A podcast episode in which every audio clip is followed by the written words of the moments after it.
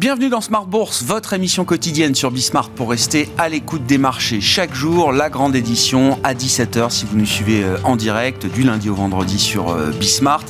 Le lundi en supplément à 13h30 pendant une demi-heure pour euh, évoquer les enjeux techniques de marché, notamment à travers le plan de trading. C'est Alexandre Baradès qui sera avec nous en plateau dans un instant, alors que on sent peut-être un peu d'épuisement dans la dynamique positive qu'on a observée depuis la fin du mois d'octobre tout au long de ce mois de novembre qui aura été un mois euh, positif de rebond généralisé pour les fameux portefeuilles équilibrés 60-40, 50-50, 70-30. Bref, choisissez la qui vous convient. En tout cas, on a eu un rebond à la fois des marchés obligataires et des marchés actions au cours de ce euh, mois de novembre. Le rebond des actions euh, est peut-être en train de s'essouffler un petit peu à ce stade puisqu'on voit un CAC 40 relativement flat en ce début de semaine à l'approche des 7300 points. Le plan de trading donc à suivre pour euh, considérer tous les enjeux techniques de marché du moment et de cette fin d'année 2023. Nous ouvrirons évidemment le spectre de l'analyse au prochain mois et au prochain trimestre, à savoir la question des perspectives 2024.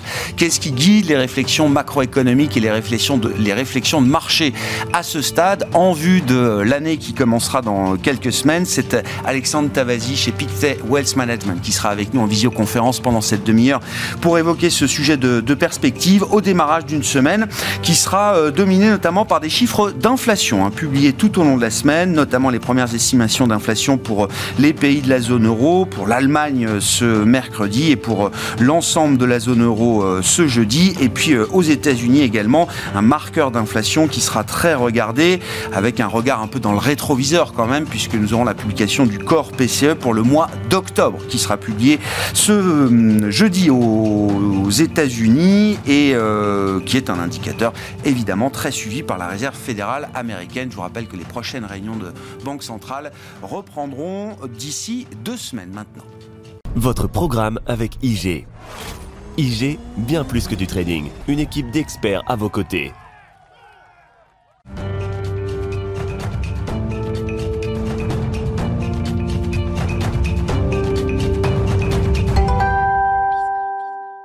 Les enjeux techniques de marché chaque lundi à 13h30 en direct dans Smart Bourse sur Bismart. C'est le plan de trading avec les équipes d'IG et Alexandre Baradez à nos côtés, chef analyste chez IG. Bonjour et bienvenue Alexandre. Bonjour voir. Merci beaucoup d'être nous. Oui, je le disais effectivement, hein, ce rebond entamé fin octobre qui s'est poursuivi tout au long du mois de novembre, qui arrive peut-être dans une phase où l'idée d'une consolidation pourrait sembler euh, appropriée. Oui, la, consolidation, tout dépend à quel, euh, quel horizon la regarde aussi, parce que finalement, est-ce qu'on ne considère pas que ce que nous avons depuis déjà des mois est une forme de consolidation. Quand le cas est de 7000 et quelques à 6000, puis rebondi de 7000, je pense qu'on est toujours dans cette consolidation large. La question est de savoir si sur la rampe des trois dernières semaines, effectivement, elle doit un petit peu se, poser. C'est ça que cette rampe euh, à, la hausse, on la mesure du coup aussi à l'opposé sur la volatilité, qui est passée en gros sur le marché européen américain de 23 à moins de 13 en fin de semaine dernière, à 12,4, 12,5, ce qui est vraiment très peu hein, pour la volatilité. On rappelle que les, les, les niveaux de, forme de faiblesse, c'est 10%, et quand on passe en de 10, c'était les records, records historiques de faiblesse de volatilité qu'on avait atteint en 2018, avant qu'il y ait eu, avant qu'il y ait eu pardon, une, une phase d'explosion de volatilité derrière. Donc la question, c'est euh, est-ce que cette, cette couverture ne coûte plus rien aujourd'hui En fait, on voit, si on veut se couvrir, ça coûte pas cher, et on voit d'ailleurs que les, la smart money ne se précipite pas pour se couvrir, sinon la volatilité grimperait. Donc, c'est que le sentiment euh, ambiant, c'est qu'effectivement, pas d'extension du conflit euh, géopolitique, des chiffres d'inflation, on voit le pétrole qui ne rebondit toujours pas, donc on voit pas d'inflation arriver par l'énergie. On, a des, des, chiffres d'inflation qu'on attend cette semaine encore au niveau de la BCE qui devraient s'améliorer. On attend une inflation cœur qui passerait de 4,2 à 3,9 selon le consensus. Donc le marché se dit, bah, ça y est, le pic sur les taux est là. Les prévisions de première baisse de taux, c'est courant T2. Donc, on a un petit corridor comme ça de quelques mois à passer. Et puis, on sera sur l'autre versant. Et, puis, finalement, bah, les économies atterrissent, mais ne se crachent pas. Donc, euh, ça se passe pas trop mal. On a monté le mur des craintes. Oui. Et désormais, on se dit, bah, les, bonnes nouvelles euh, arrivent et on peut dérouler tranquillement les bonnes nouvelles qu'il fallait, euh, qu'il fallait anticiper en partie. Donc, c'est ce que le marché presse à vitesse grand V. Le marché a, a, pressé ça à vitesse grand V. En face de ça, ce qu'on peut opposer à ça, sans être trop euh, radical dans, le propos, mais c'est de considérer quand même, en écoutant simplement ce que les banquiers centraux nous disent, les banquiers centraux, encore une fois, ils façonnent le, sentiment obligataire. On l'a vu hein, dans différentes phases. et là, ce qu'ils veulent nous ce qu'ils veulent, ils veulent convaincre le marché que les, euh, les taux vont rester à un niveau élevé pendant un certain temps. Et toute la semaine dernière, nous n'avons eu que ça. Que des discours, aussi bien BCE que Fed. Certes, là-dedans, il y a quelques faucons, mais pas seulement. On avait aussi des discours plus, modérés, mais tous, et même les minutes de la BCE elle-même, hein, six minutes qui sont donc assez euh, consensuelles forcément, nous montrent qu'en gros, c'est le dernier kilomètre qui va être le plus hmm. délicat. Alors, Christine Lagarde, on l'a entendu aussi en fin de, euh, ce week-end pendant une interview, qui disait que oui, la BCE désormais a le temps d'évaluer les effets de sa politique monétaire, donc on comprend bien que l'effet pic sur les taux plafond est en place. Ça, c'est le marché, il, se nourrit de cette substance-là pour l'instant. Ce selon moi, qu'il qu volontairement met un peu sous le tapis pour l'instant, c'est l'effet récurrent de taux qui vont rester hauts pendant plusieurs mois, pendant peut-être probablement encore six mois, euh, et les effets restrictifs, on, le qualifie bien comme tel, ces taux, ils sont restrictifs sur l'économie, et donc le risque, à un moment donné, le marché, voyant les économies ralentir, notamment en Europe, mm. attend des messages nettement plus souples, et que les banques centrales n'abondent pas et eh de suite là-dedans. C'est pas parce qu'on dit qu'on dit qu'on n'aura plus plus forcément plus loin sur les taux, qu'on abonde dans le sens du marché obligataire. Et on a vu une réaction la semaine dernière. Les taux sont un petit peu redressés quand même. On pourrait avoir un espèce de, double effet qui se coule. Après la détente obligataire qui a marqué ces, dernières semaines, attention, il y a toujours un risque de voir ces taux longs repartir à la hausse, en tout cas s'équilibrer un peu plus haut que les niveaux qu'on a pu constater 4,50, 4,40 sur le 10 ans américain. Oui, c'est plutôt ça le scénario. C'est moins de dire qu'on va repartir vers les sommets et casser ces sommets. Les 6, les 7, euh, tout ça, on a un peu oublié. Hein. C'était il y a deux mois, trois mois qu'on parlait de ça, mais. Euh... Pas si vieux, mais c'est oui, oui, autre chose parce qu'on ne voit pas. C'est moins crédible aujourd'hui. Voilà, on ne voit pas de source de, de, de, rebond de l'inflation à ce stade, ni de Chine, ni des matières premières, ni de la demande. Donc c'est plutôt l'effet plateau qui est peut-être un peu sous-estimé, des taux qui, on, on le disait, hmm. le, les taux courts américains, ils ont repris à peu près deux tiers de la baisse post-inflationniste. Ah ouais. ce chiffre qui a fait encore grimper les marchés très fort, on a repris deux tiers. Donc les, les, les banquiers centraux réussissent pour l'instant à amener le marché obligataire là où ils veulent. La question, c'est le marché action qui a, a une fonction de réaction forte par rapport au taux. Est-ce qu'il doit du coup réagir à mmh, cet mmh. ajustement des taux ou pas? Et techniquement parlant, on va le voir sur les graphiques, d'amener à des zones un peu de confluence graphique. On, voit, si on prend le, par exemple le, CAC 40 à l'écran. Euh, vision journalière. Hein. Oui, vision journalière, mais, mais, volontairement dézoomé parce qu'on voit bien tous les gros niveaux. Je, les zoome sur, sur plus de 10 ans, même si le graphique est, en journalier. Mmh. Euh, pourquoi? Parce qu'on on voit qu'on était post-suprême dans un énorme canal. Euh, très tendanciel, duquel on sort par le bas pendant le Covid, excès baissier, puis on sort par le haut, excès haussier, excès de valorisation, excès de tout ce qu'on veut. On va retaper le bas du canal en 2022. On en ressort par le haut, excès haussier à nouveau sur la Chine, trop d'anticipation sur le rebond de la Chine. Et puis on réintègre tranquillement le canal. Et là, ça y est, on en ressort à nouveau. On en ressort et on vient chercher une petite oblique. Alors elle paraît pas grosse comme ça, mais elle relie les sommets de juillet et d'octobre. Donc c'est quelque chose d'assez tendanciel sur plusieurs mois. Et donc on est, on essaie, donc c'est plutôt une preuve de résilience. On peut pas dire la et, je, et je continue de penser qu'il faut le percevoir. Hein, une preuve de résilience, surtout pas se disant c'est un point trop et on va retourner sur le bas du canal à 6000 autres. Ça, je n'y crois pas une seconde. C'est plutôt de se dire on parlait tout à l'heure de la consolidation. Est-ce que entre 6008, qui était la zone support bien marquée, et puis les 7004, 7005, est-ce qu'il n'y a pas un intervalle de prix dans lequel on, finalement, peut osciller Et la, la narrative higher for longer des banques centrales, on verra si elle tient la réalité de l'économie, mais pour l'instant, c'est la rhétorique. Est-ce qu'elle ne, elle ne, peut pas obliger les investisseurs, avec des rendements euh, plutôt sexy à côté, le cash toujours bien rémunéré? Oui, des valeurs sont beaucoup tombées, on parlait du luxe ou autre, mais est-ce que beaucoup, beaucoup tombé veut dire qu'on rebondit en V tout de suite? On peut aussi avoir des phases où le marché ce que vous disiez consolide, voilà. Et puis, regardez les stats sur la Chine, si on prend l'exemple du luxe, les stats haute fréquence sur la Chine, sur la consommation, ne montrent pas de nouvelles dynamiques particulières. Donc, probablement un T4 de même nature que le T3 pour ce secteur-là. Donc, est-ce qu'il faut repartir en V, même si on sait que le luxe n'est pas tout le CAC 40 euh, moi, j'aurais tendance à penser qu'on peut effectivement passer 7003, un petit peu, naviguer un peu dessus, mais il me semble que la moyenne 200 jours, c'est la moyenne qui est en vert, la moyenne de prix en vert, elle est à 7240. C'est une moyenne très, très importante, celle-ci. On passe souvent dessus, euh, en dessous et au-dessus quand il y a changement de tendance. Euh, il y a une phase, on le voit ici en 2015-2016, où on a, on a travaillé cette moyenne pendant des mois et des mois. Et je me demande si la phase qu'on a actuellement, taux, macro, qui ralentit aussi, eh bien, fait que on ne peut pas rester un peu au contact, une espèce de zone pivot, cette moyenne on passe un peu au-dessus, 7003, puis on va revisiter peut-être les 7100, 7000. Voilà, moi je verrais bien un scénario un peu latéral se dérouler comme ça, mais qui sera quand même capé à la baisse par du 7008, du 6008, et je vois pas pourquoi on ira en dessous. Voilà. Cohérent avec euh, les indicateurs un peu fondamentaux. Alors euh, parfois le marché est décalé par rapport à la réalité fondamentale. Si la réalité fondamentale c'est quelque chose d'assez médiocre, effectivement en termes de dynamique de croissance, etc., le reflet euh, du marché pourrait être cette, cette idée d'une consolidation un peu serrée. Quoi. Oui, ça peut être ça, mais à, la fois, je pense quand même que les, et il faut vraiment le voir comme ça pour ceux qui écoutent qui sont plutôt dans le mode investissement. Là, on essaie de, de timer le marché, de, de, de presser le, court terme. Le, sentiment, par contre, c'est quelqu'un qui, veut placer sur un horizon, par exemple, deux ans ou trois ans, donc c'est pas un horizon très longtemps non plus, euh, je pense qu'on est sur des points d'entrée. Euh, les valorisations ont été normalisées, euh, les, mm. les, rendements ne peuvent que baisser l'année prochaine par rapport au niveau actuel, ou en tout cas ne pas monter beaucoup plus haut. Il n'y a pas non plus d'empreinte forte pour une rechute de marché. On l'a vu en 2020, c'était l'épicentre. La réplique, c'est 2022. On est en temps élastique qu'on a relâché comme ça. Il y a beaucoup d'oscillations. Ça va finir arrêter d'osciller et puis ça sortira par le haut. Mais est-ce qu'on a fini d'osciller après avoir étiré l'élastique Et pour moi, il y a encore quelques, quelques arguments pour que l'oscillation se poursuive encore un petit peu entre 6008 et 7004. On est encore dans l'idée de cette phase de transition euh, post-Covid, post-choc énergétique, euh, etc. Si on regarde beaucoup plus à l'est, euh, Alexandre, vous êtes venu avec le graphique du Hang Seng, donc les actions chinoises cotées à, à Hong Kong. Bon, c'est pas tout à fait le plus bas du plus bas, mais on voit bien en tout cas là le manque de dynamique et, et le manque de rebond quand même de ces marchés chinois spécifiques. Oui. Hein. Et surtout, ça reflète très très bien. Pour le coup, on dit souvent les marchés, c'est pas la réalité économique. Pour le coup, la dynamique du marché est assez proche de ce qu'on imagine de la dynamique de l'économie chinoise. Un peu enlisée, quoi. on, voit, on, voit, la capitulation l'année dernière. Octobre, c'est la capitulation aussi qu'on est en Europe. C'était aussi le, point bas avant réouverture sanitaire. Donc c'était un peu le pic des inquiétudes sur la Chine. Bah, ça correspond bien au point bas des marchés. Le marché qui s'enflamme jusqu'à 22 000 ensuite, euh, qui pense que la Chine presque va devenir, certains pensaient que ça va être inflationniste chinoise, que ça va entraîner des hausses de taux supplémentaires. On n'a rien de tout ça, évidemment. Et donc, on retombe assez lourdement. Mais on voit bien que la capitulation, le, marché ne veut pas y aller. Il ne veut pas retester les points bas d'octobre dernier parce que ça s'était fait dans un sentiment de confinement. Oui, c'est ça. Plus confiné, donc on va revisiter le point bas du confinement, finalement. Donc, le, la, légitimité à ne pas visiter ce point bas, elle est, pleinement là. Et c'est un peu l'image des PMI. C'est-à-dire qu'on voit que depuis quelques semaines maintenant, on essaie de repartir un peu. Euh, les PMI, c'est pareil. C'est un peu faiblard. Et les marchés actions, oui, ils butent sous les 18 000. On voit que ça, on tente une fois, deux fois, et puis ça clôture toujours en, hebdomadaire sous cette zone-là. Mais c'est quand même le point de passage. On sent que c'est la porte. Donc, d'un point de vue trading, je dirais 18 000, 18 500, quand on y est, euh, c'est le moment d'essayer d'y aller. Si ça part, on est dedans et on met un stop sous les 18 000.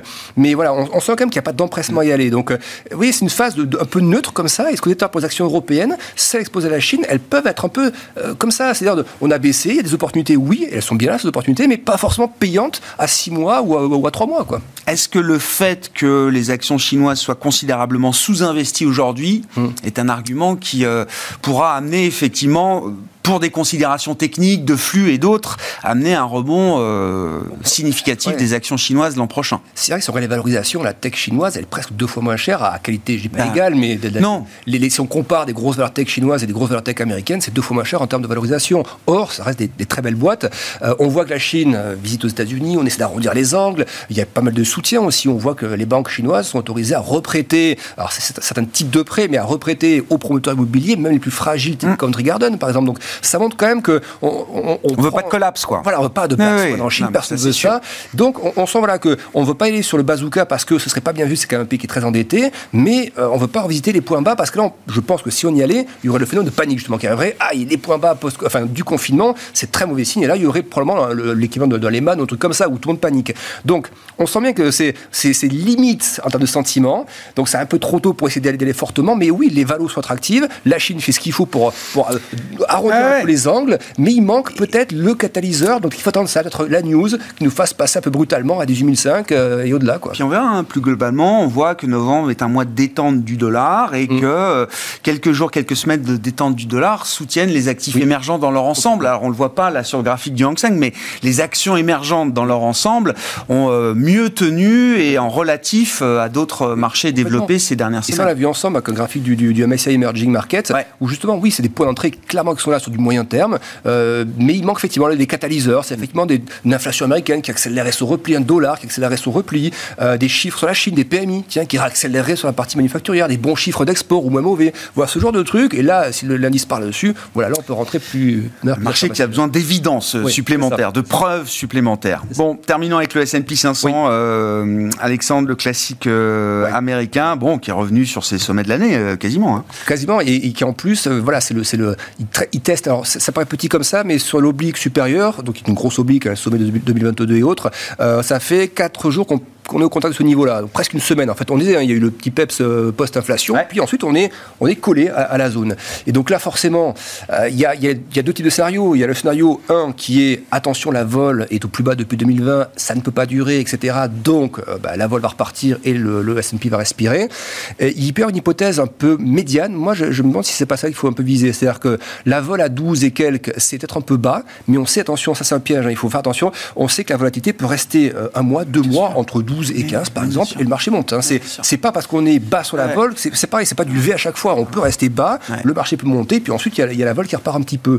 Euh, donc je pense qu'on peut euh, travailler un peu cette zone de résistance, passer un peu au-dessus, etc., mais sans forcément que ce soit vous voyez, la, porte ouverte au sommet historique, vous voyez, fin 2021, début 2022, qu'on reprenne en ligne droite. Je pense qu'il peut y avoir un petit peu de bear trap, et là aussi je serais. Enfin, je trouve que des arguments plaidant pour le fait de rester un peu dans cette espèce de, de gros biseau, il y a le biseau rouge comme ça qu'on voit plus large, et puis il y a le, le, le support en violet je dirais que si on veut tenter de, jouer un peu la, la constance sur le marché, le faire sur le niveau actuel me paraît dangereux. Si ça casse, on peut aller plus haut, donc dans la palissade. Mais euh, si ça échoue là-dessus, ça ne pas. On commence à lâcher sous 4005, avec le VIX qui est bas, on, s'essouffle un peu sur l'oblique. Dans ce cas, je pense que le marché trouvera des arguments, que les taux en plus qui sont, qui sont peu repartis, le marché trouvera des arguments pour, pour souffler jusqu'à 4350, 4004.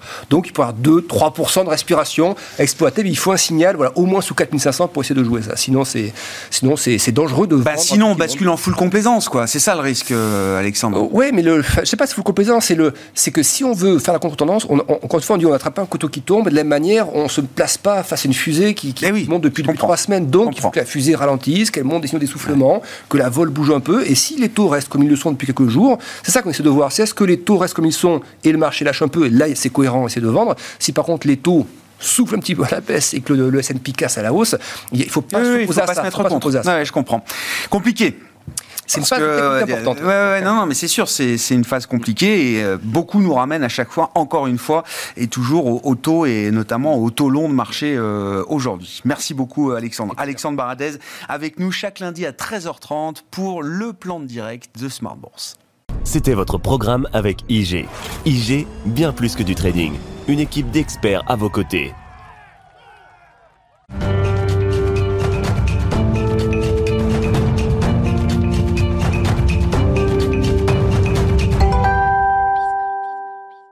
Évoquons plus largement les perspectives 2024 sur le plan de la macroéconomie, sur le plan des marchés, avec notre invité qui est en visioconférence avec nous depuis la Suisse, Alexandre Tavasi. Bonjour et bienvenue Alexandre.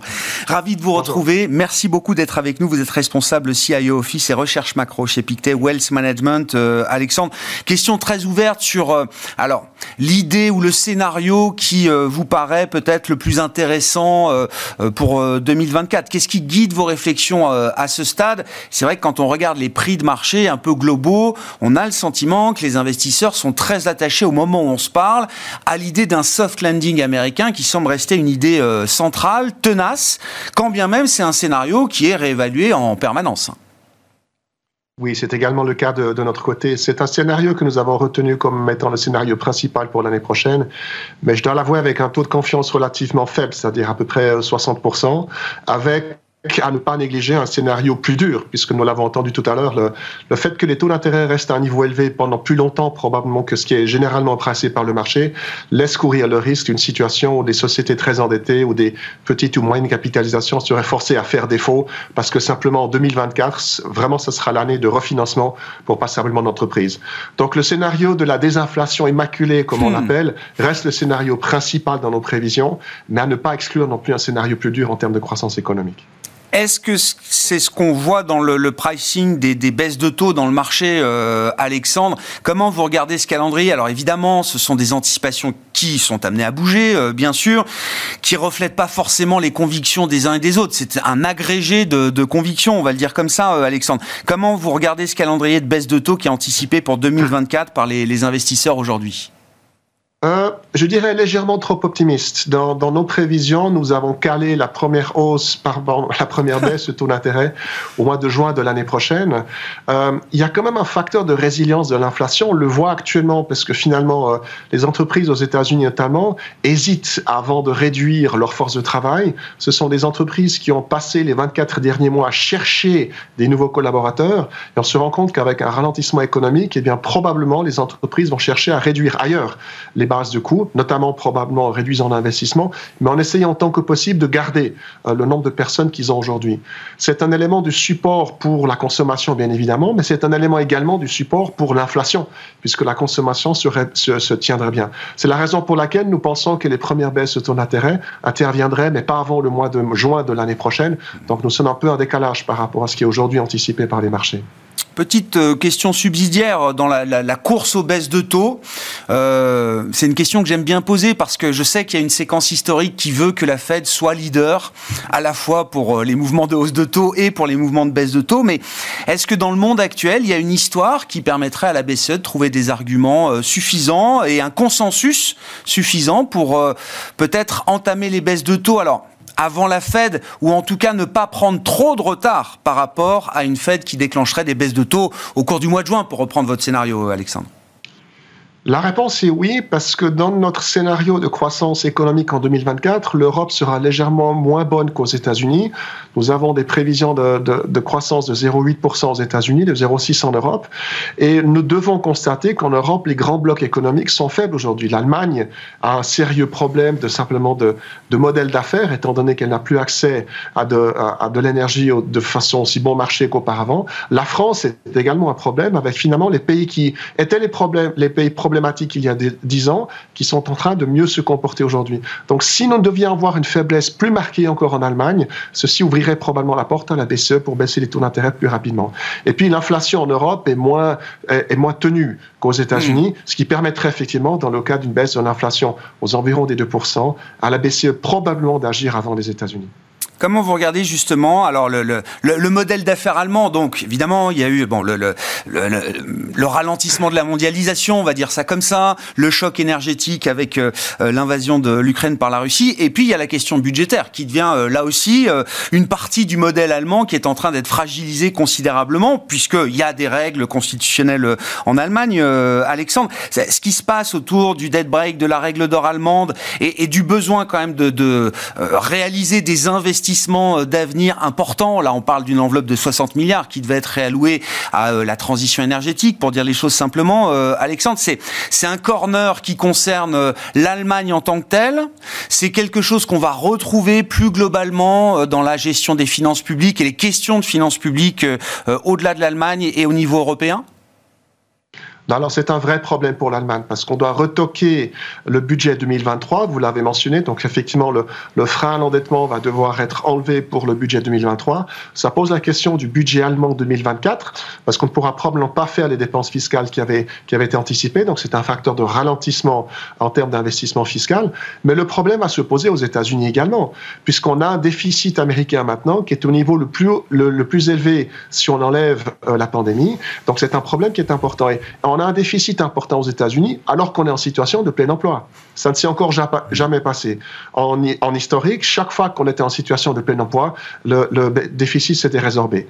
Et si on met ceci en, accord avec les élections américaines qui auront lieu au mois de novembre, la question de la situation fiscale des États-Unis va, venir. Et on le voit dans le marché, puisqu'à chaque fois qu'on a une échéance d'émission d'obligations du gouvernement, on voit que l'or commence à bouger, que le dollar a certaines hésitations. Donc c'est un facteur qui aujourd'hui est difficile à évaluer dans le marché, mais qui va certainement être un des facteurs essentiels pour l'évolution des taux longs euh, en 2024. On est au moment, euh, Alexandre, où le regard du marché vis-à-vis de ces programmes d'émission euh, de dette publique est en train de changer. Le marché a été très satisfait de voir quand même une politique budgétaire très très agressive pendant ces dernières années. Ça a été positif pour la croissance, ça a été positif pour les marchés d'actifs risqués, les marchés actions. On arrive à un moment où le regard va changer un peu? Très probablement. En fait, depuis le mois de juin de cette année, on a vu une reconstitution de primes sur la partie longue des taux d'intérêt aux États-Unis.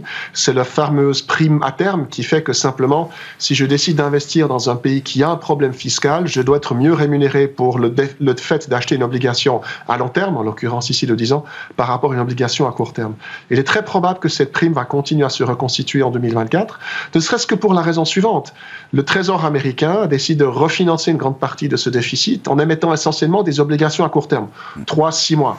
Ce qui veut dire qu'on n'a pas encore bloqué à long terme un coût de financement qui est élevé. Le résultat, c'est qu'aujourd'hui, le Trésor américain dépense 15% de son budget uniquement en charge de taux d'intérêt. Donc, ne serait-ce que pour payer les intérêts sur la dette, américaine, avec un taux moyen de coût d'endettement pour l'État américain qui est légèrement inférieur à 3%.